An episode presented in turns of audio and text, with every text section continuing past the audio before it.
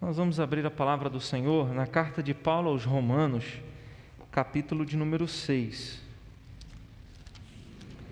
Romanos, capítulo de número 6. Eu vou fazer a leitura de todo o capítulo, né? vai do verso 1 até o verso 23.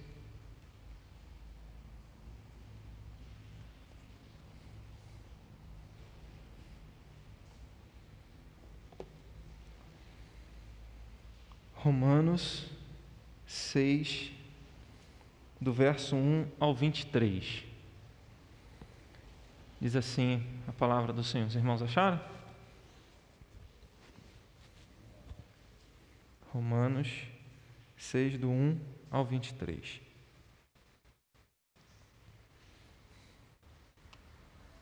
Diz assim a palavra do Senhor: Que diremos, pois? Permaneceremos no pecado para que seja a graça mais abundante? De modo nenhum. Como viveremos ainda no pecado, nós, o que para ele morremos? Ou porventura ignorais que todos nós, que fomos batizados em Cristo Jesus, fomos batizados na sua morte? Fomos, pois, sepultados com ele na morte pelo batismo para que, como Cristo foi ressuscitado dentre os mortos, pela glória do Pai, assim também andemos nós em novidade de vida. Porque se fomos unidos com Ele na semelhança da Sua morte, certamente o seremos na semelhança da Sua ressurreição, sendo, sabendo isto, que foi crucificado com Ele o nosso velho homem, para que o corpo do pecado seja destruído e não sirvamos o pecado como escravos porquanto quem morreu está justificado do pecado. Ora, se já morremos com Cristo, cremos que também com Ele viveremos, sabedores de que, havendo Cristo ressuscitado dentre os mortos, já não morre, a morte já não tem domínio sobre ele, pois quanto a ter morrido, de uma vez para sempre morreu para o pecado, mas quanto a viver, vive para Deus. Assim também vós considerai-vos mortos para o pecado, mas vivos para Deus em Cristo Jesus. Não reine, portanto, o pecado em vosso corpo mortal, de maneira que obedeçais às suas paixões. Nem ofereçais cada um os membros do seu corpo ao pecado como instrumentos de iniquidade, mas oferecei-vos a Deus como ressurretos dentre os mortos e os vossos membros a Deus como instrumentos de justiça, porque o pecado não terá domínio sobre vós, pois não estáis debaixo da lei, e sim da graça. E daí? Havemos de pecar porque não temos, porque não estamos debaixo da lei e sim da graça? De modo nenhum. Não sabeis que daquele a quem vos ofereceis como servos para a obediência, desse mesmo a quem obedeceis sois servos, seja do pecado para a morte ou da obediência para a justiça? Mas graças a Deus, porque outrora, escravos do pecado, contudo viestes a obedecer de coração à forma de doutrina que fostes entregues, e uma vez libertados do pecado, fostes feitos servos da justiça. Falo como homem, por causa da fraqueza da vossa carne. Assim como oferecestes os vossos membros para a escravidão da impureza e da maldade para a maldade, assim oferecei agora os vossos membros para servirem à justiça, para a santificação. Porque quando eres escravos do pecado, estavais isentos em relação à justiça. Naquele tempo, que resultados colhestes? Somente as coisas de que agora vos envergonhais, porque o fim delas é morte. Agora, porém, libertados do pecado, transformados em servos de Deus, tendes o vosso fruto para a santificação e, por fim, a vida eterna. Porque o salário do pecado é a morte, mas o dom gratuito de Deus é a vida eterna em Cristo Jesus, nosso Senhor. Amém? Que Deus nos abençoe na meditação da Sua palavra. Ser salvo pela graça de Deus tira o nosso dever da obediência é claro que a maioria de nós, né, falando de igreja presbiteriana, uma boa parte entende isso. Mas é possível que algumas pessoas, e, e parece que algum, alguns argumentos é, que vêm de outras, de outros pensamentos doutrinários, de outros pensamentos teológicos, olham para nós como se nós falássemos assim: não, uma vez salvo, salvo para sempre, então eu posso viver de qualquer maneira. Mas não é assim que nós pensamos. Né? Não é dessa maneira que a igreja presbiteriana pensa, entende. Né? É, como alguém poderia pensar: não, se Deus me ama incondicionalmente, se eu sou salvo pela graça de Deus, Deus me ama incondicionalmente, eu posso viver de qualquer maneira. Será? Né? E aí, esse, esse texto, eu não sei se vocês já ouviram, irmãos, mas é, esse versículo de número 14, né, quando ele diz: Não está debaixo da lei, e sim da graça, algumas pessoas usam até isso. Não, agora é tempo da graça de Deus. Né? No passado era lei, agora é graça de Deus. E nós estamos no tempo da graça, então é, não tem necessidade de obedecer os mandamentos de Deus. Os mandamentos de Deus era para o povo do Antigo Testamento, era para judeu. Para nós, a gente está debaixo da graça de Deus e não importa a forma como a gente viva, Deus nos ama incondicionalmente. É verdade que Deus ama incondicionalmente? É. A Bíblia ensina sobre o amor incondicional de Deus, ensina sobre a graça de Deus, mas a Bíblia não coloca é, cada um daqueles que creem em Cristo como é, isentos de uma responsabilidade de obedecer a Deus. E esse texto, é, Paulo ele, ele uniu né, o capítulo 6 de Romanos, ele, ele, é uma transição, ele é um ponto de, de ligação entre a doutrina que Paulo está ensinando nessa carta, a, a, é, é, ele fala de vários pontos, mas a principal doutrina é a justificação pela fé mediante a graça de Deus. Então ele vem falando sobre isso no capítulo 4 e capítulo de número 5, falando sobre a salvação pela fé. Justificação entenda perdão de pecados. Né? A gente é perdoado quando a gente crê. Então, isso é, é uma expressão da graça de Deus. O que Paulo, é, esse capítulo 6, ele vem a partir do, do pensamento e da, da, própria declaração de Paulo no final do capítulo de número 5, quando ele diz: Olha, sobreveio a lei para que avultasse a ofensa. Ou seja, a lei veio para que ficasse comprovado que todos nós somos pecadores, para que avultasse o pecado, para que aparecesse, fosse claro, porque senão as pessoas vão falar assim: ah, eu não sou pecador, não. Então, a lei, Deus envia a lei, ele vai, Paulo vai falar isso no, no, em Romanos, capítulo de número 7. Ele diz: Olha, eu não tenho, teria conhecido o pecado se a lei não dissesse, não faça isso. Né? Então, a lei, ela, isso eu estou no capítulo 5, verso 20, tá? só dando uma contextualizada. E aí o verso 20 ele diz, né, sobreveio a lei para que avultasse a ofensa, aparecesse o pecado. Mas onde abundou o pecado, superabundou a graça. Ou seja, onde apareceu o pecado, a graça de Deus foi mais abundante. Verso 21.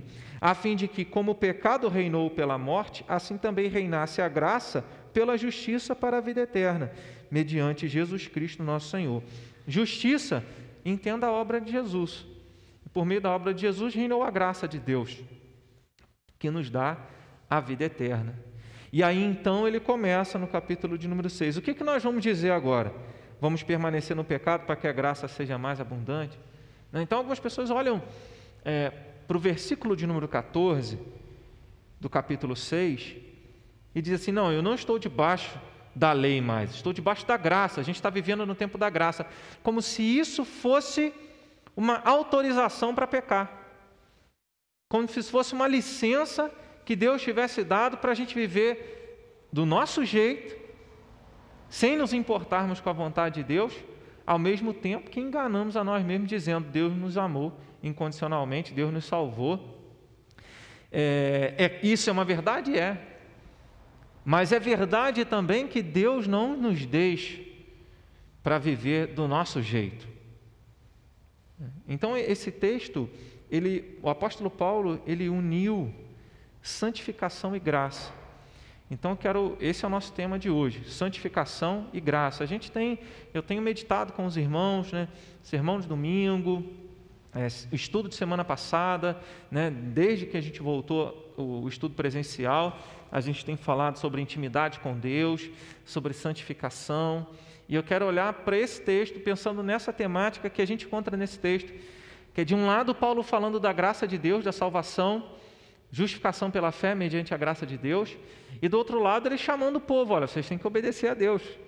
Vocês têm que ter uma postura que expresse é, essa vida agora, essa nova vida que vocês têm com Jesus. Então, o que a gente vê, verso 1 ao 7 do capítulo 6, é, a gente poderia observar, né, eu separei aqui, coloquei o seguinte, o seguinte tópico para a gente pensar.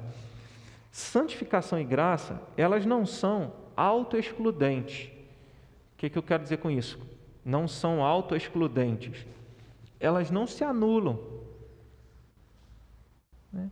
Porque quando a gente enfatiza a graça de Deus, algumas pessoas vão dizer assim: não, como é que você pode dizer isso, que tem certeza da salvação? É, como é que você pode dizer que, que Deus te salvou pela graça sem levar nada em conta, então eu posso fazer o que eu quiser? Mas o texto nos mostra a graça e a, e a santificação ao mesmo tempo. E esses versículos mostram isso.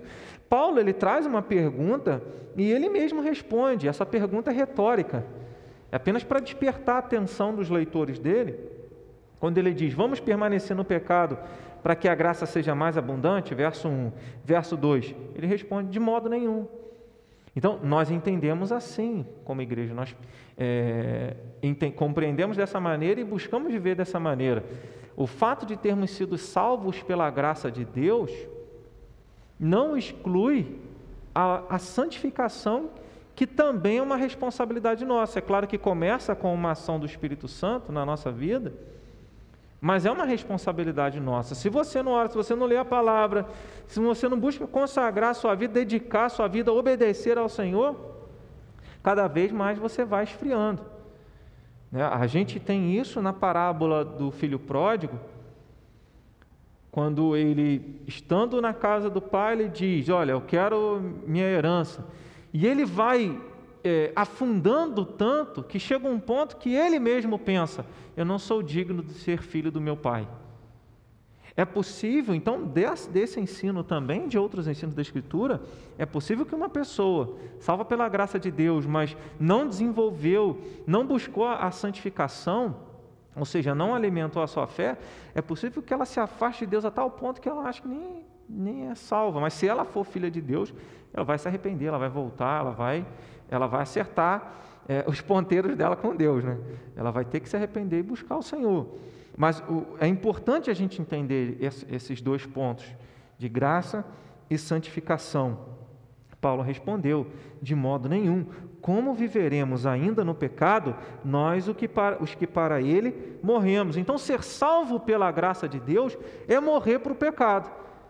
Então, se você morre para o pecado, você tem que viver para a obra de Deus. E quando eu falo obra de Deus, entendo os mandamentos de Deus, obediência a palavra de Deus. Então, Paulo, ele levanta essa, essa questão né, e ele mesmo responde: de modo nenhum. A, a ideia é, é, que não faz sentido algum, uma vez que alguém foi salvo pela graça de Deus, alguém que foi resgatado da escravidão do pecado, não faz sentido a pessoa permanecer no erro, não faz sentido a pessoa permanecer no pecado. Essa expressão de modo nenhum é, é como se Paulo estivesse dizendo: não existe possibilidade para isso. Não tem um jeitinho, sabe? Às vezes parece que algumas pessoas pensam num jeitinho, né? Não, eu estou na igreja, eu vou ao culto, eu entrego o meu dízimo, e, e, inconscientemente, ou conscientemente, ela pensa: não, esse é o jeitinho que eu posso dar, que eu estou dando, para que Deus me aceite. Como se eu estivesse barganhando com Deus, fazendo alguma coisa. E não vai. Né? Se, se no nosso coração, em algum momento, a gente tem esse tipo de pensamento, é um, é um sentimento e um pensamento equivocado, errado. Né? Que nós devemos entender que a salvação pela graça ela deve expressar essa, essa nova vida e não o contrário. Né? A gente vai continuar falando, vai falar sobre isso aí mais à frente. Então, para o povo de Deus, o pecado ele é um acidente. O que é um acidente? Né, quando a gente fala o pecado para o povo de Deus é um acidente. O que é um acidente?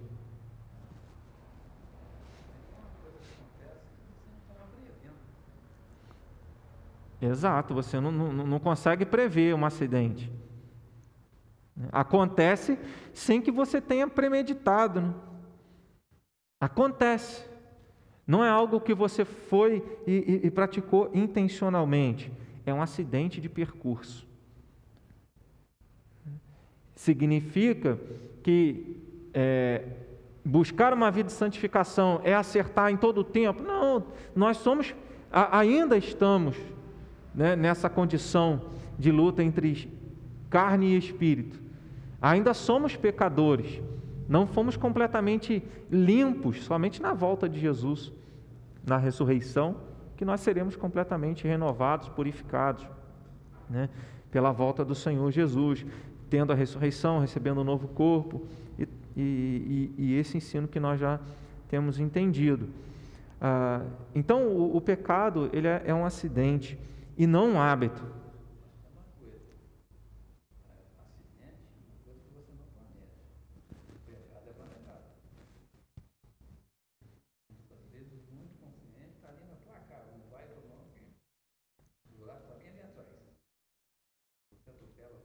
Uhum. Seja, você foi avisado, né? Pela consciência, né? Pela palavra. Uhum, exato. Isso que você está falando, Luiz, eu separei um texto para falar exatamente isso aí.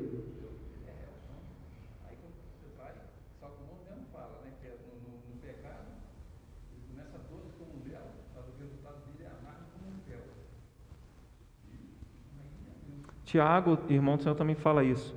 Né? Ninguém é tentado senão pela sua própria cobiça, né? Você fica ali é, remoendo da corda. É, números, capítulo 15. Né? É, Luiz mencionou a, a ideia do pecado como sendo algo premeditado, né? algo pensado, porque você é avisado antes, né? principalmente filho de Deus, e vai ter a luz ali, a ação do Espírito Santo falando: olha, não vai. Né? A palavra de Deus que mostra. Números 15 do verso 27 ao verso 31, a gente aprende né, sobre, sobre essa ideia.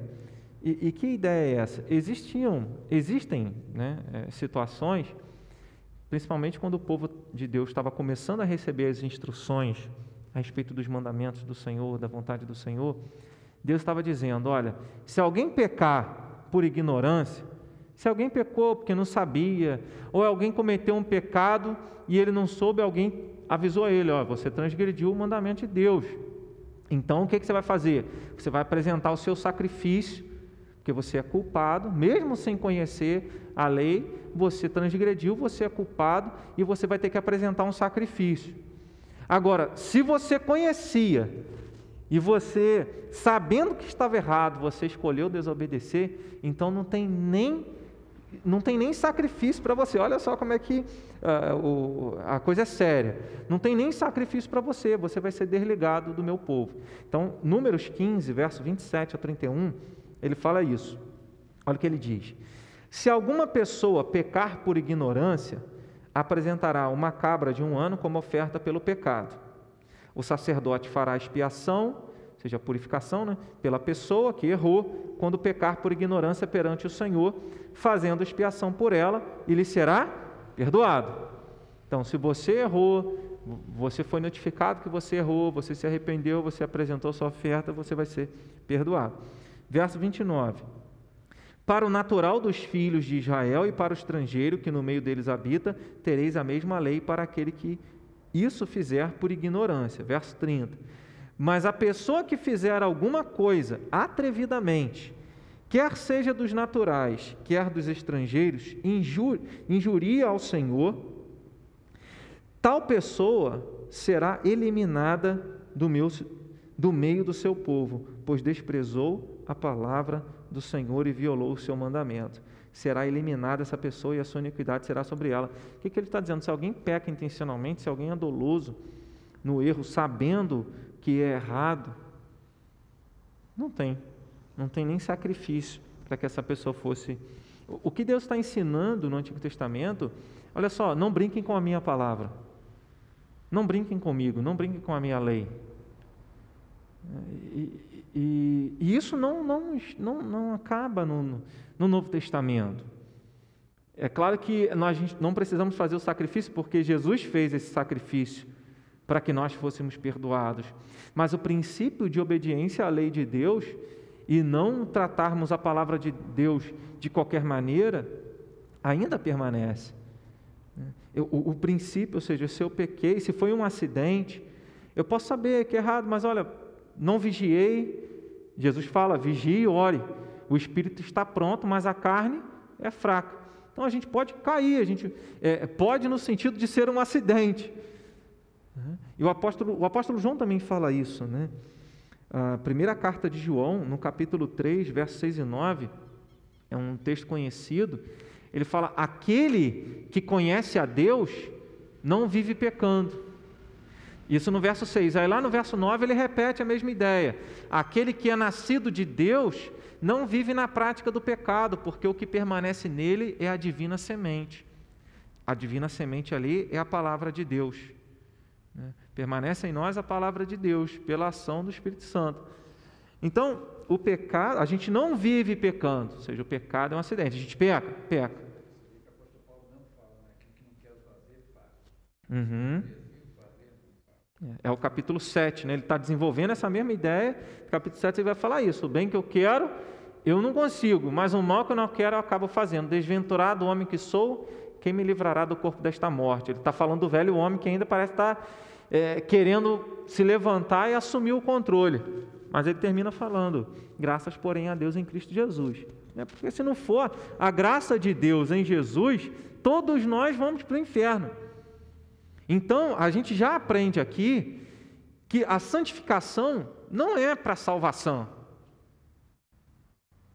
A santificação ela deve ser porque nós somos filhos de Deus, porque nós devemos buscar ser imagem e semelhança do Senhor, mas não é para a nossa salvação.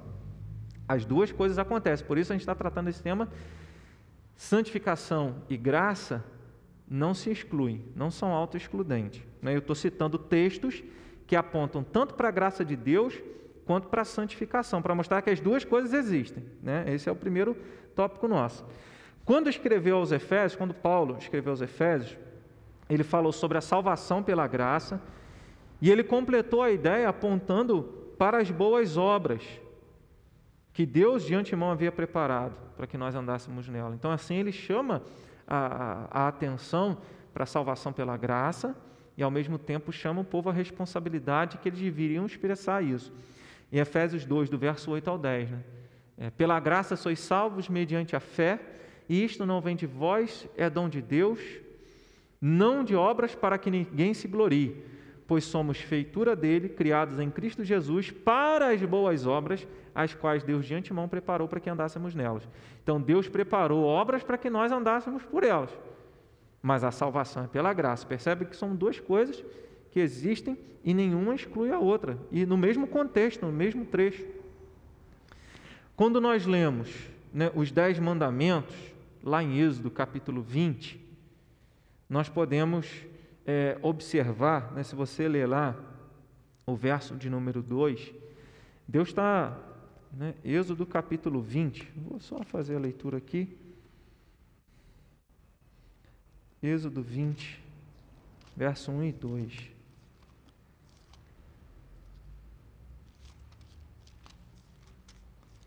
Êxodo 20, verso 1 e 2, diz assim: Então falou Deus todas estas palavras. Verso 2: Eu sou o Senhor, teu Deus, que te tirei da terra do Egito, da casa da servidão. Tem pessoas Algumas, algumas doutrinas, algumas teolo, algum, alguns pensamentos teológicos têm dificuldade em enxergar a graça de Deus no Antigo Testamento. A igreja presbiteriana não tem dificuldade em enxergar a graça. Toda a Bíblia é uma expressão da graça de Deus. Obras só foi no jardim do Éden e mesmo assim o homem não deu conta, o homem falhou. Né? O restante é graça. E aí qual é a ênfase? Todos os estudos que se fazem sobre os Dez Mandamentos começam com o prefácio. O verso 2 é o prefácio. Né? Deus falando é, o que, que Deus fala ao povo? Eu sou o Senhor teu Deus, que te tirei da terra do Egito, a casa da servidão. Primeiro Deus liberta o povo, depois ele dá os mandamentos. Isso já mostra para nós, até o próximo ponto que a gente vai trabalhar, que é o que? primeiro vem a graça de Deus sobre a nossa vida, e essa graça que opera a salvação na nossa vida nos leva a obedecer o que que isso é, trabalha para nós e, e mostra para nós? Não é a minha santificação que produz a minha libertação, a minha salvação. É a minha libertação que me chama e me capacita para a minha obediência, para a minha santificação. Primeiro, Deus libertou o povo dele do Egito, depois deu mandamentos. Deus não chegou, olha, só vou libertar vocês do Egito se vocês obedecerem os meus mandamentos. Deus não falou isso. Deus falou: Eu libertei vocês, agora vocês vão seguir o que eu estou falando. Então percebe que, que, dentro do próprio capítulo 20, quando Deus trata os traz os mandamentos, Antes ele deixa claro: eu libertei vocês. Vocês estão aqui porque eu quis. Se não fosse eu, vocês não estariam aqui. Isso é graça de Deus. Ele, ele soltou, agora ele diz: vocês são responsáveis. Não tem. aliança tem dois lados. Qualquer aliança né? tem dois lados. E essa aliança tem, tem a nossa responsabilidade. É claro que quem cumpriu, isso é importante, quem cumpriu a nossa parcela, a nossa responsabilidade na aliança com Deus foi Jesus. Mas mesmo assim, isso não nos isenta da responsabilidade de seguirmos os mandamentos de Deus. Né? A gente vai desenvolver esse assunto até né, completar essa ideia, até a gente terminar esse estudo. João capítulo 10, Evangelho de João capítulo 10, o que, que a gente encontra no Evangelho de João, capítulo de número 10? O bom pastor. Né? E aí, aquela declaração, um versículo bem conhecido, né? João 10, 10. O ladrão vem somente para matar, roubar e destruir. Eu vim para que tenham vida e a tenham em abundância. Nesse contexto de João 10, Jesus é o bom pastor que dá a vida pelas ovelhas. Então, isso é graça. É o pastor que dá a vida pelas ovelhas. Mas, nesse mesmo contexto, Jesus está dizendo: as ovelhas, elas ouvem a voz do pastor e elas seguem a voz do pastor. Quem é a ovelha vai ouvir a voz do pastor e vai seguir a voz do pastor. Então, em João 10 também traz essa, essa mesma ideia, as duas coisas acontecendo. O pastor que dá a vida pelas ovelhas, graça, e as ovelhas que ouvem e seguem a voz do pastor, obediência, santificação. As duas coisas elas existem na palavra de Deus e nenhuma exclui a outra. Paulo ensinou que uma vez que nós fomos batizados, e isso foi um sinal evidente da graça de Deus na nossa vida, nós iremos demonstrar essa nova vida. Verso 4 e o verso 6, né, voltando agora a Romanos 6, verso 4 ele diz assim: né, o verso 3 ele diz: Ou porventura ignorais que todos nós que fomos batizados em Cristo Jesus, fomos batizados na sua morte. Ele vai mostrar o que é isso. O que é ser batizado na morte de Jesus? Fomos, pois, sepultados com ele na morte pelo batismo. Para que, como Cristo foi ressuscitado dentre os mortos pela glória do Pai, assim também andemos nós em novidade de vida. Verso 6: Sabendo isto, que foi crucificado com ele o nosso velho homem, para que o corpo do pecado seja destruído e não sirvamos o pecado como escravos. Paulo está. O que, o que significa morrer com Cristo no batismo? Batismo não salva, mas o batismo é um sinal de alguém que creu. É um sinal de alguém que está dizendo: Olha, agora eu vou andar com Jesus e eu creio que Jesus morreu no meu lugar. É um sinal de aliança com Deus. Paulo está dizendo: o batismo simboliza que vocês morreram, que Jesus morreu no lugar de vocês, que Jesus morreu por causa dos pecados de vocês. É isso que a, né, o batismo simboliza. Jesus morreu no nosso lugar. Quando a, a morte de Jesus na cruz, isso é importantíssimo, ela é substitutiva. Significa que eu mereci a cruz, mas Jesus foi à cruz no meu lugar. Então, ele morreu a minha morte. Então, se eu creio que Jesus morreu a minha morte, e a morte foi por causa dos pecados, então agora, uma vez morto, os pecados foram é, perdoados, quando Jesus ressuscita dos mortos, eu também participo disso e ressuscito para uma nova vida, não para viver mais para os pecados. Então, olhar para o verso 14 e falar, não estou debaixo da lei e sim da graça, como uma licença para pecar, não tem nada a ver com o texto, o contexto. Porque o, todo o contexto desse capítulo 6 de Romanos é Paulo dizendo: olha, vocês morreram com Cristo, agora vejam como vocês vão andar.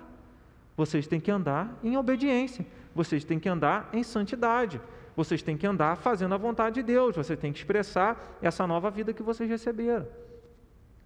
Então o batismo ele é um sinal da graça de Deus, manifesta uma aliança com Deus. Né?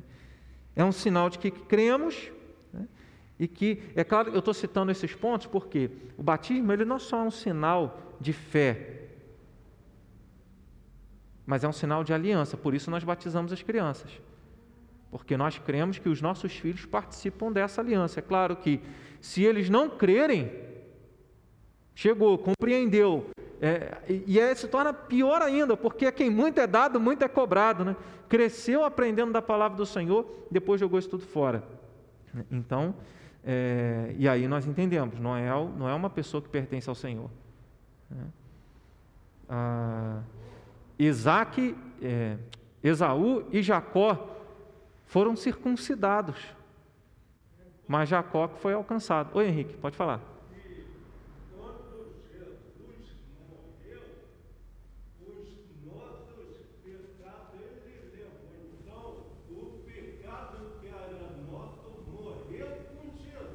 Isso aí.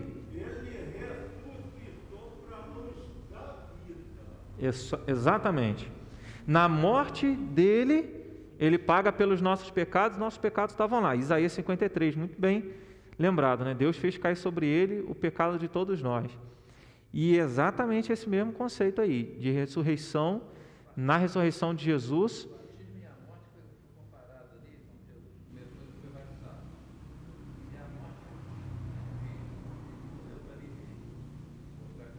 Uhum. Isso. Isso. Uhum. Uhum. É expressar a nova vida. Você morreu e agora você está vivo para viver a vida de Jesus, a vida de Deus. Exatamente.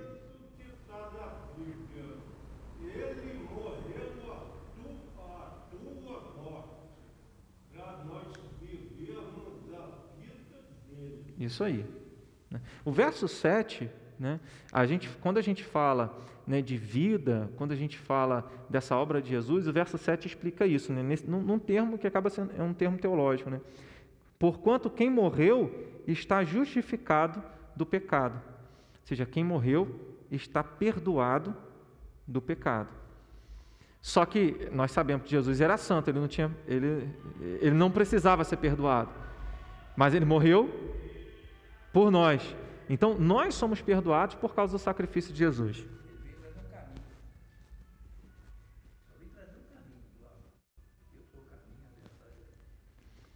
É, e, é, e, é, importante entender que esse caminho, como o Luiz está falando, né, ele veio ser o caminho, ele não veio apontar um caminho, ele é o caminho. De maneira que não é, e isso a gente vai chegar aqui no, no ponto 2 aqui, não é assim, Jesus, porque algumas doutrinas, algumas teologias ensinam isso. Ou seja, Jesus ele foi uma boa pessoa que deu o exemplo de como a gente tem que viver. Não, Jesus não veio para isso. Jesus veio exatamente para morrer a nossa morte e ressuscitar para que a gente pudesse ter a nova vida. Nesse sentido, ele é o caminho. É, é, ele, ele não aponta, ou seja, Jesus não é, não é um caminho que ele apontou, ele é, é o caminho pelo qual tem que andar. Né? É exatamente isso. Do verso 8 ao verso 19, né? do verso 1 ao 7, eu mostrei essa ideia de que santificação e graça acontecem juntos e não se excluem. Do verso 8 ao 19, a gente pode observar nesse texto né, o, o que, que a santificação faz e o que, que a graça faz. E a gente pode perceber muito bem que uma que elas se completam, elas não se, não se excluem, elas se completam. E como que a santificação e a graça se completam? Da seguinte maneira: Deus opera a graça. Primeiro vem a graça. Embora no tema eu coloquei santificação na frente de graça, mas primeiro é a graça de Deus, depois a santificação. Sem a graça de Deus que nos dá essa nova vida, Deus vira a chave vem, você tinha um velho homem, agora eu tirei esse velho homem, te capacitei para ser um novo homem, para ser uma nova pessoa. Então agora você tem condição de ser uma nova pessoa. Então, a primeiro vem a graça de Deus e depois a santificação. O que, que eu quero dizer com isso? Que a santificação é o efeito, a graça é a causa. É a graça que nos capacita, é a ação de Deus primeiro na nossa vida que nos capacita.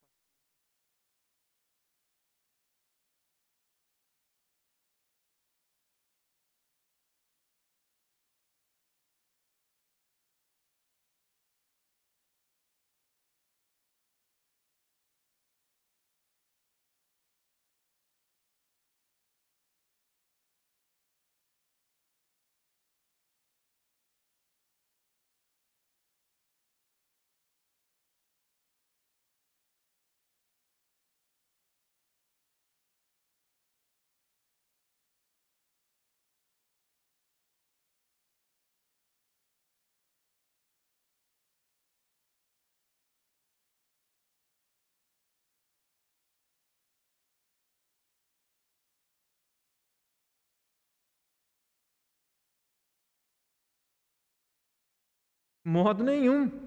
Não sabeis que aquele a quem vos ofereceis como servos para a obediência, desse mesmo a quem obedeceis, sois servos, seja do pecado para a morte ou da obediência para a justiça? Mas graças a Deus, porque outrora, escravos do pecado, contudo viestes a obedecer de coração à forma de doutrina que fostes entregues.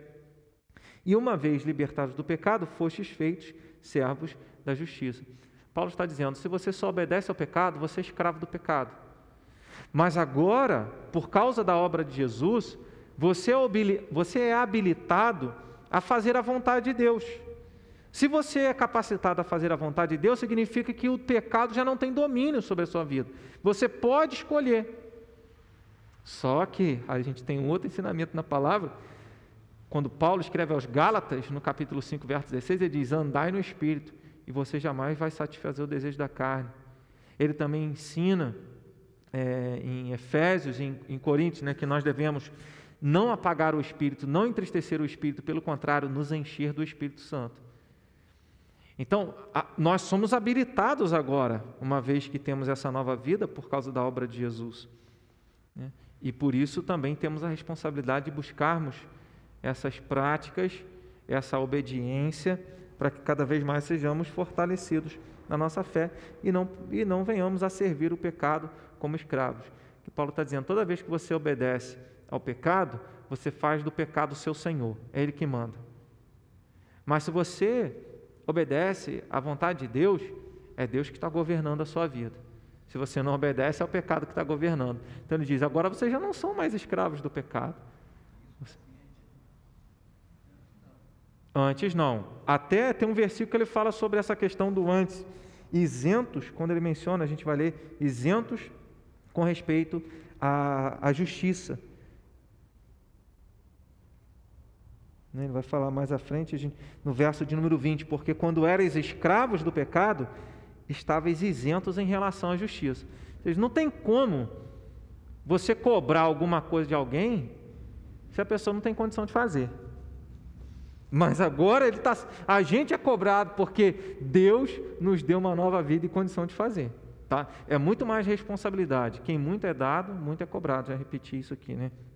Então, o que, o que muitos pensam é que uma vida de santificação produzirá a graça de Deus para a salvação. Mas o caminho que Paulo apresenta aqui é o inverso. É a graça depois a santificação. Primeiro ele falou da salvação pela fé por causa da obra de Jesus. Né? Ele fala isso no capítulo, no capítulo 5, no, capítulo, no verso 5 também, quando ele diz: Porque se fomos unidos com Ele na semelhança da Sua morte, certamente o seremos também na semelhança da Sua ressurreição. Né? E em seguida ele lembra os cristãos que deveriam expressar a nova vida. Verso 4, verso 4 eu já li, Verso 12 e 14, ele mostra isso também. Verso 12 e o verso, ao verso 14. Olha o que ele diz: Não reine, portanto, o pecado em vosso corpo mortal, de maneira que obedeçais às suas paixões. Como a gente sabe que o pecado não está reinando na nossa vida? Quando a gente consegue resistir e não cede nossas, aos nossos desejos. Verso 13: Nem ofereçais cada um os membros do seu corpo ao pecado como instrumentos de iniquidade, mas oferecei-vos a Deus como ressurretos dentre os mortos e os vossos membros a Deus como instrumentos de justiça, porque o pecado não terá domínio sobre vós, pois não estáis debaixo da lei, e sim da graça. Então, o pecado não tem domínio sobre nós, porque estamos debaixo da graça, ou seja, nós não somos mais escravos do pecado. Agora, a obra da graça de Deus, que é a justiça de Cristo na nossa vida, nos habilita a fazer a vontade de Deus. Graça é a causa, santificação é o efeito, é a consequência de toda a obra de Deus na nossa vida. Como entender a expressão, pois não estás debaixo da lei e sim da graça? O que, que isso significa? A gente já tem entendido que é, não é uma licença para pecar. Né? A gente já está entendendo isso aí, a gente sabe disso aí. Mas o que, que Paulo quer dizer quando ele diz que nós não estamos debaixo da lei? Não pode significar, se não é uma licença para pecar, também não pode significar é, o, o, meu completo descompromisso com os mandamentos de Deus. Ele não pode estar querendo dizer isso, porque em todo o tempo ele está dizendo: obedeça, faça a vontade de Deus, ande de forma correta. Então, não estar debaixo da lei não é uma isenção de responsabilidade em relação aos mandamentos de Deus. Vocês estão entendendo isso aí? O que, que é então não estar debaixo da lei? Isso é importante entender. Né? Até para quando alguém chegar e falar, não, a gente está debaixo da graça, não tem compromisso com os mandamentos de Deus, isso aquilo era do Antigo Testamento, a gente vai poder explicar isso aí.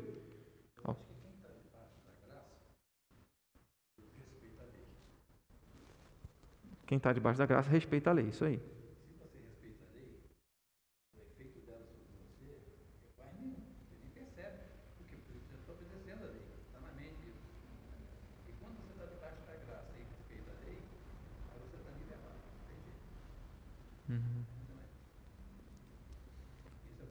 Uhum. Vamos desenvolvendo isso aí. Mais alguém? É, vamos olhar para esse contexto. O que, que acontecia quando alguém transgredia a lei de Deus? Isso no Antigo Testamento. Ele era punido. Com a morte, né, dependendo do mandamento, com a morte, ou tinha que fazer um sacrifício tal. É, então, a lei, ela traz o que? ela traz punição. A lei traz condenação. Jesus, e a gente já falou isso aqui, Henrique já lembrou isso aí, Jesus ele morreu por nosso por causa dos nossos pecados. Ele sofreu a nossa condenação. Se Jesus morreu por causa da condenação que era devida a nós, essa condenação que era devida a nós, não tem mais, porque ela já foi dada, operada sobre Jesus. Então, o que Paulo está ensinando aqui, à luz desse mesmo contexto, sem tirar o versículo do contexto, é que não estar debaixo da lei aqui é não estar debaixo da condenação da lei, porque em todo momento ele está falando que essa lei é, julgou e puniu, Deus, por causa da palavra, julgou e puniu o filho dele, no meu e no seu lugar. Então, a nossa condenação, ela foi dar, colocada sobre Jesus. A gente já lembrou que Isaías 53, Deus pegou os nossos pecados e colocou sobre Jesus. Então, é isso.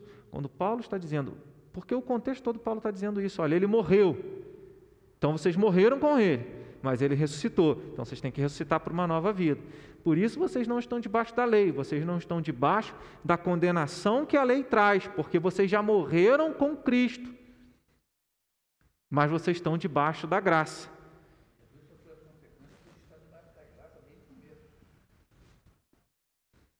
Jesus sofreu as consequências do, do, Então, ele não tem pecado. Por que, que ele sofreu?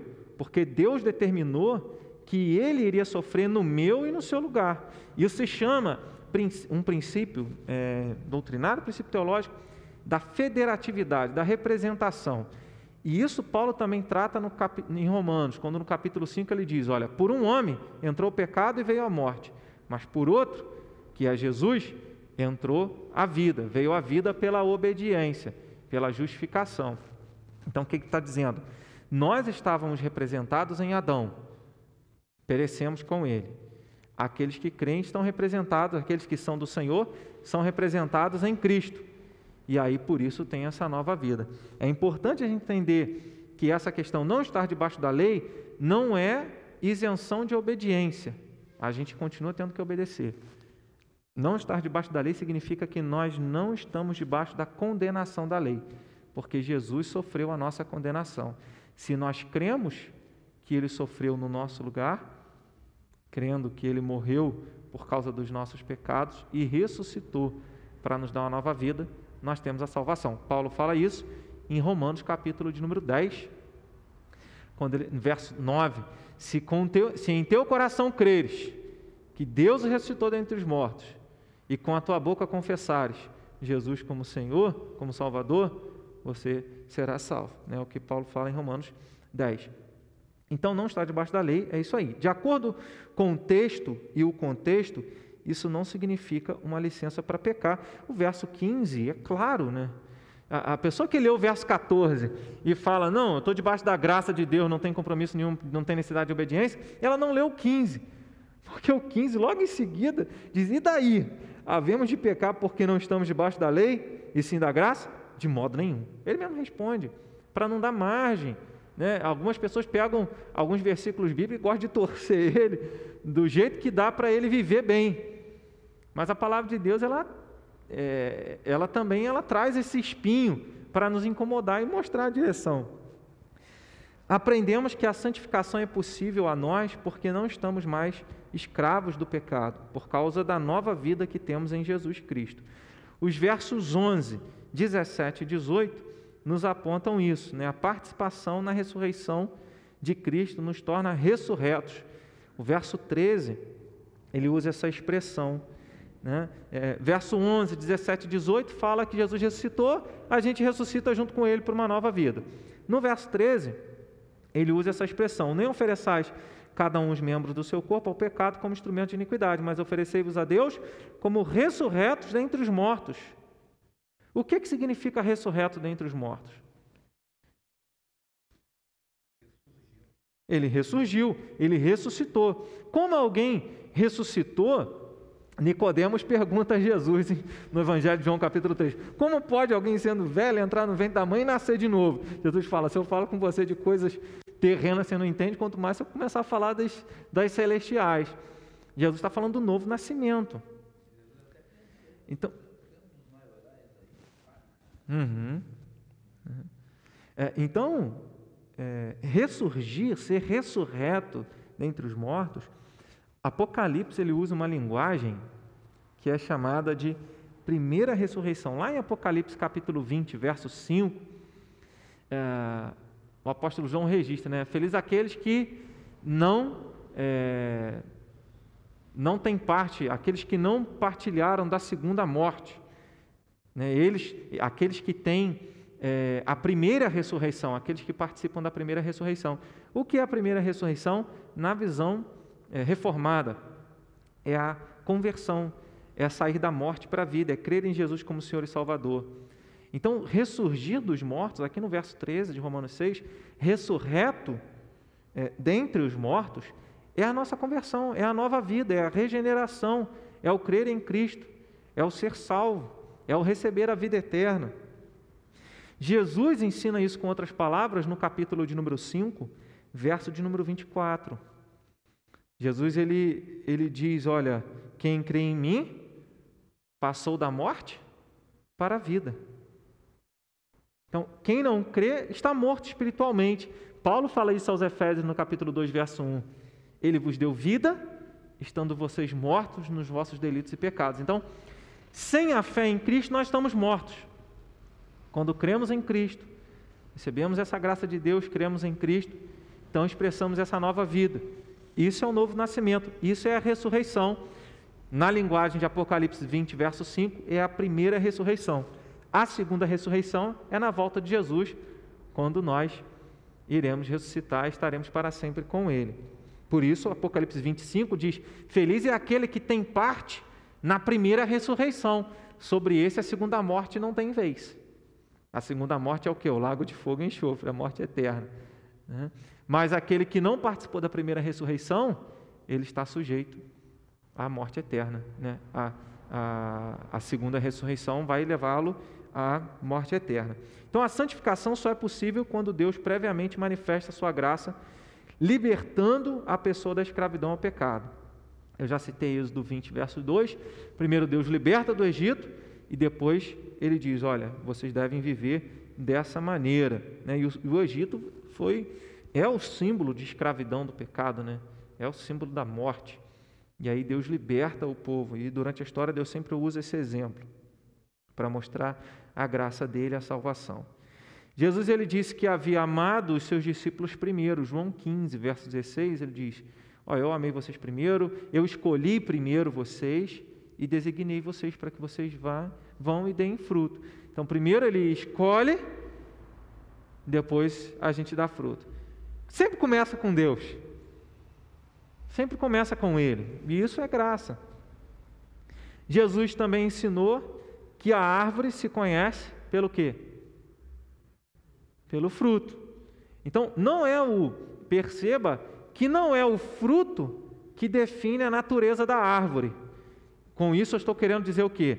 Não é a minha santificação que define a minha salvação, mas é a natureza da árvore que define o fruto. Então, se a árvore é boa, ela dá fruto bom. Então, se alguém foi salvo pela graça de Deus, ele tem que dar fruto bom. Se ele não der fruto bom, é porque ele não foi salvo.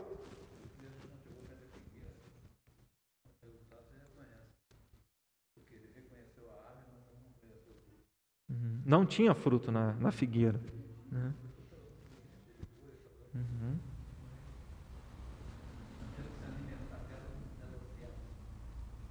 Exato.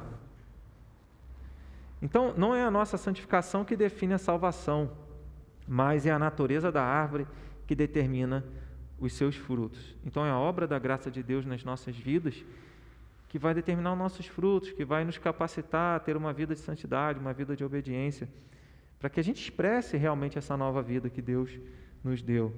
Se alguém olhar para nós, será que vê alguém nascido de novo? Ou nem percebe, ah, nem sabia que você era crente. É complicado isso. Né? Terceiro e último lugar, santificação e graça têm implicações eternas. Tem implicações eternas. E, o, e do verso 20 ao verso 23 de Romanos 6 ele mostra isso. O que, que é isso? Implicações eternas. Tem consequências eternas. A graça e a santificação têm consequências eternas na nossa vida. Né? Então, verso 20 ao verso 23 ele vai dizer: Porque quando eres escravos do pecado, estavas isentos em relação à justiça. Ou seja, já mencionei, né? Se alguém não tá, está morto espiritualmente, se ele está escravo do pecado, como é que você pode exigir que ele faça alguma coisa que ele não tem capacidade para fazer? Então, é, nesse sentido, quem conhece a graça de Deus e abandona, ele tem muito mais responsabilidade muito mais juízo, muito mais peso sobre ele do que aquele que não ouviu. É claro que os mandamentos de Deus são para todos e todas as pessoas sabem que é errado matar, é errado é, trair, adulterar, né, falar mal do outro. Isso é, é comum é, no mundo inteiro. Verso 21: Naquele tempo, que resultados vocês escolheram? É, somente as coisas de que agora vocês se envergonham, porque o fim delas é morte. Agora, porém, libertados do pecado, então perceba que uma vida de desobediência, o fim leva à morte. E a morte aqui não é não é essa primeira morte. Separação da alma e do corpo, é morte eterna, é ser lançado para longe de Deus por toda a eternidade em sofrimento. Agora, porém, libertados do pecado, verso 22, transformados em servos de Deus, que, que a gente foi transformado? Fomos nós que nos transformamos em servos de Deus? Não. Aqui a linguagem, o verbo é passivo. Nós fomos transformados, ou seja, é Deus quem opera essa transformação. Então, já transformados em servos de Deus, tendes o vosso fruto para a santificação e por fim a vida eterna. Né? Por fim a vida eterna. Por que por fim a vida eterna? Lendo isoladamente pode dar a entender, eu busco santificação e no fim eu ganho a vida eterna. Não. A, a santificação é uma evidência de que você foi salvo. O fruto da justiça é evidência de que você foi salvo. É claro que nós vivemos essa luta, essa guerra né, de espírito contra os desejos da carne, mas a gente está capacitado pelo Espírito de Deus a fazer a vontade de Deus. A gente não vai ser perfeito, mas a gente deve buscar como se fosse possível. E crendo que é essa santificação que vai evidenciar que nós temos a vida eterna. Porque o salário do pecado é a morte, mas o dom gratuito de Deus é a vida eterna em Cristo Jesus, nosso Senhor. Dom gratuito, salvação é de graça, vida eterna é de graça. Mas se você foi salvo, você não está você não tá com licença para viver no pecado. Pelo contrário, você é muito mais responsável do que aquele que ainda não conhece. Você deve buscar uma vida de obediência e de santidade, porque se você se entrega ao pecado, você faz do pecado seu senhor. E o pecado traz o que? A morte. Até essa semana, na terça-feira, né, devocional foi baseado em Ezequiel 33, quando Deus fala: olha, se eu falar um perverso a alguém que não teme a mim, e ele se arrepender, se converter e acertar a vida dele, eu vou esquecer de todos os pecados que ele fez, vou salvar ele, porque ele se arrependeu e creu. Agora, você que conhece tudo e está andando no meu caminho, mas de repente você, intencionalmente você sai, você não quer mais, você escolhe desobedecer, você acha que a sua justiça vai te garantir? Não, vai perecer no seu pecado. Então, isso mostra para nós o que? A responsabilidade que nós temos. Né? Salvação pela graça não exclui a santificação. E essas duas têm implicações eternas. Por quê? Porque se eu fui alcançado pela graça de Deus, eu tenho a vida eterna. Mas se eu vivo uma vida entregue ao pecado, eu tenho a morte eterna. Então, que nós de demonstremos na nossa vida que temos a vida eterna, vivendo a justiça, vivendo a vontade de Deus, a obediência. Né? Então, ele deixa claro no verso 23 que a salvação a vida eterna é um dom de Deus, ou seja, é gratuito. Mas quem não busca uma vida santa e se entrega à prática do pecado, mostra que é servo do pecado e, portanto, está entregue à morte eterna. Por isso, implicações eternas. Né? Eu já falei do verso 20, né, o que significa esses isentos em relação à justiça, ou seja, é, é a pessoa que não tem condições de, de fazer a vontade de Deus. Então, o raciocínio de Paulo é que se você ainda permanece no pecado, você está morto, seu salário será a morte eterna. Mas se você está na graça de Deus, viverá como um liberto dos prazeres da carne para fazer a vontade de Deus. O princípio geral da Escritura é demonstrado aqui. Fidelidade evidencia a salvação, mas desobediência mostra que você nunca foi de Deus, você não é de Deus. Quando eu falo não é de Deus, não tem a salvação. Né? Se alguém vai para o céu e tem a vida eterna, olha que importante. É, e aqui a gente começa a definir. Algumas pessoas dizem, não, se você, se você foi salvo pela graça, posso viver de qualquer maneira? Não. Ah, o que, que a gente aprende nessa, nesse texto? Se alguém vai para o céu e tem a vida eterna, é tão somente por causa da graça de Deus. Se alguém vai para o céu, se alguém tem a vida eterna, é somente por causa da graça de Deus. Agora, se alguém vai para o inferno e tem a morte eterna, é somente por causa dos seus pecados, da sua desobediência. Consegue perceber como é que uh, amarrar essas coisas? Algumas pessoas acham que isso é contradição, mas a Bíblia ensina esses dois aspectos. Não é, a definição de como Deus opera, de como Deus trabalha. Né? Ele salva-nos pela graça dele sem a gente merecer. Mas se a gente se entrega ao pecado, é sinal que a gente não foi salvo, é sinal que a gente está, a gente não tem a vida, a gente é escravo ainda do pecado.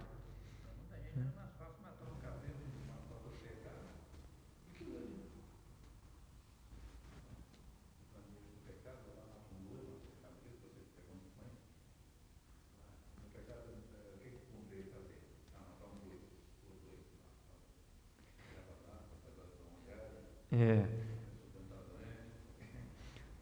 Como é, como é que a gente traz isso que. Os irmãos entenderam o que, que o Luiz está falando? no Antigo Testamento era fácil, porque a pessoa transgredia, não, é só eu sacrificar um animal que está valendo, eu sou perdoado. Então a pessoa podia até é, pecar dizendo assim: Deus vai me perdoar mesmo, já deu o caminho do perdão, então já está certo. O que, que você está fazendo? Você está abusando da graça de Deus. Hoje isso acontece como? Ah, eu vou fazer isso aqui mesmo porque Deus vai me aceitar de qualquer maneira, né? É só falar que me arrependi. Mas aí Deus está vendo o coração. Essa, essa é que é a grande questão.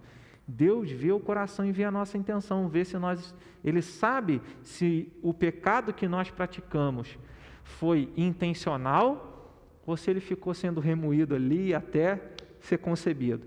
Deus sabe disso.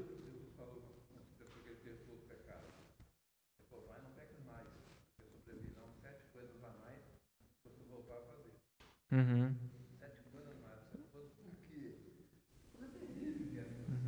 É, ele fala dessa coisa sete vezes mais a, a, na questão de uma pessoa que foi liberta de, um, de uma possessão demoníaca, né? E a casa fica vazia, ou seja, ela não se compromete com Deus, ela não busca Deus. Depois o diabo, os demônios andam aí, depois volta, traz outros sete com ele, né? Aí nesse sentido ele fala, né, que o último estado da pessoa se torna pior, né? Exatamente. Então, se alguém vai para o céu é por causa da graça, se alguém tem a vida eterna é por causa da graça. Se alguém vai para o inferno ou tem a morte eterna é por causa dos seus pecados. Então, aqui a gente aprende. Algumas pessoas dizem assim: ah, mas se a salvação é pela graça, se Deus, se uma pessoa quiser ser salva e Deus não escolheu para salvar, essa pessoa vai para o inferno? Não é assim que funciona. Essa é uma pergunta e um pensamento de quem realmente não foi regenerado, não foi alcançado, porque se alguém quiser, é só buscar, Deus está aí. Ele faz o convite. É preciso só entender que se eu busquei, é porque foi uma ação de Deus. Né? Então, é, então a, a vida eterna é pela graça de Deus. O inferno é por causa da nossa desobediência. Isso deve nos levar a mantermos o nosso temor. Luiz mencionou a questão do temor, né? Quem não teme a Deus, questão da lei, né? Quando gente falou da lei. Isso deve nos levar a manter o nosso temor a Deus em todas as nossas atitudes. Paulo foi desenvolvendo esse assunto, né? E ele fala sobre isso no capítulo de número 11, verso 20 e 22. Olha o que ele diz nessa mesma carta, capítulo 11, 20 e 22. Bem, pela sua incredulidade foram quebrados. Tu, porém, mediante a fé, está firme. Está falando de judeus que foram quebrados por causa da incredulidade, não creram em Jesus, e os gentios, que eram os romanos, que creram e estavam firmes no Senhor. Aí ele vai dizer: Não te ensoberbeças, mas teme, porque se Deus não poupou os ramos naturais, também não te poupará.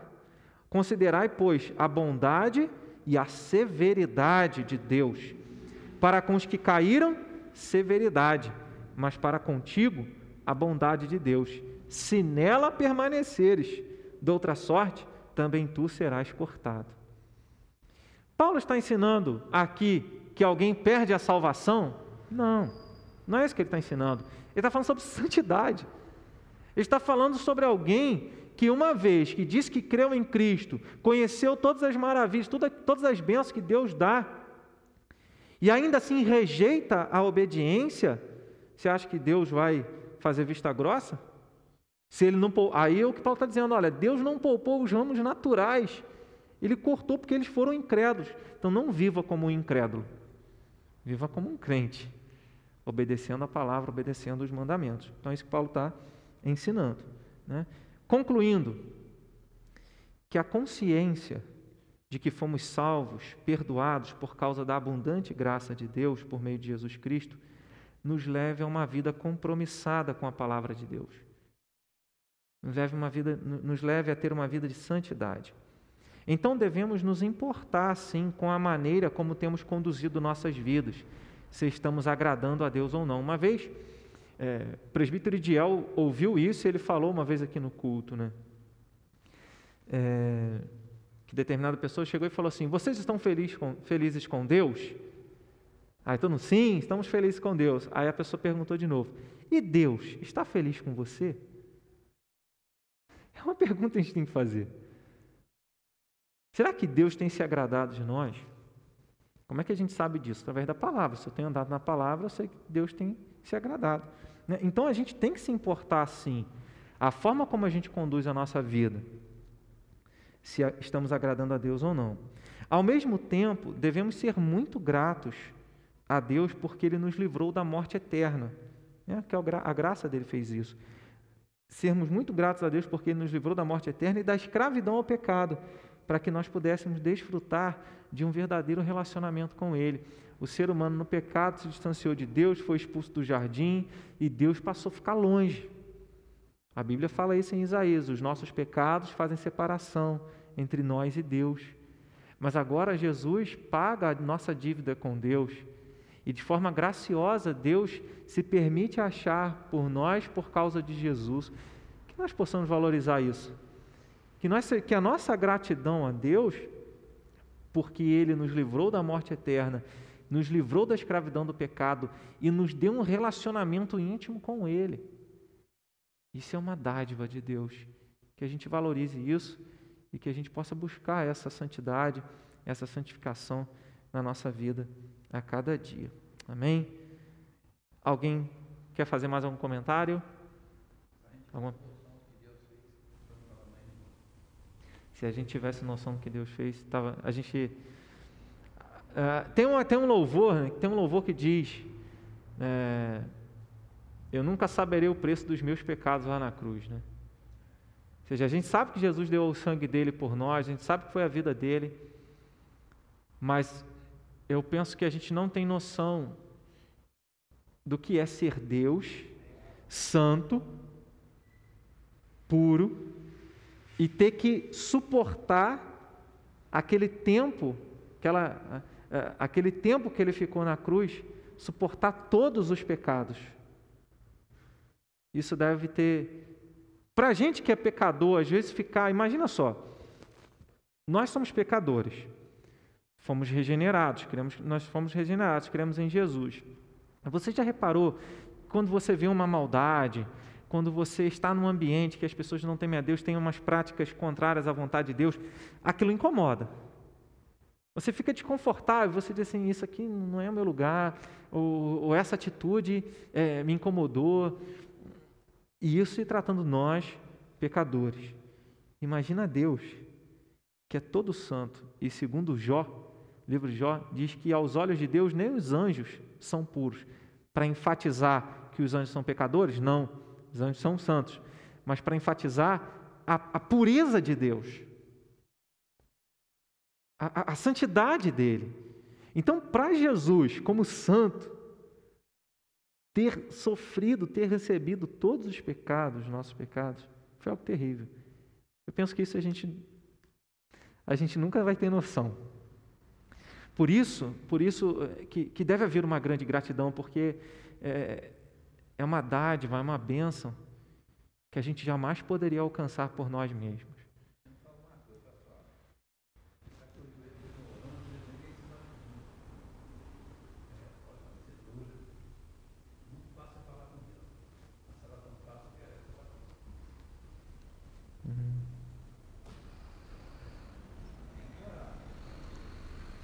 Temos que buscar o Senhor, né?